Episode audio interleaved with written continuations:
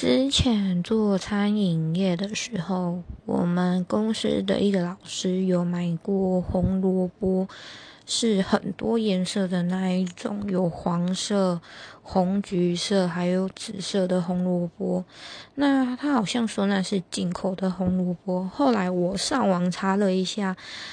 才发现说，原来红萝卜最初的颜色是紫色，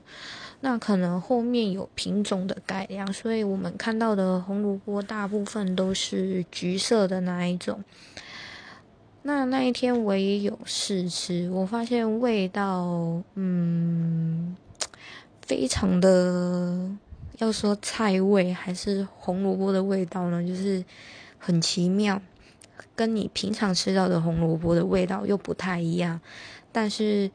颜色看起来很鲜艳。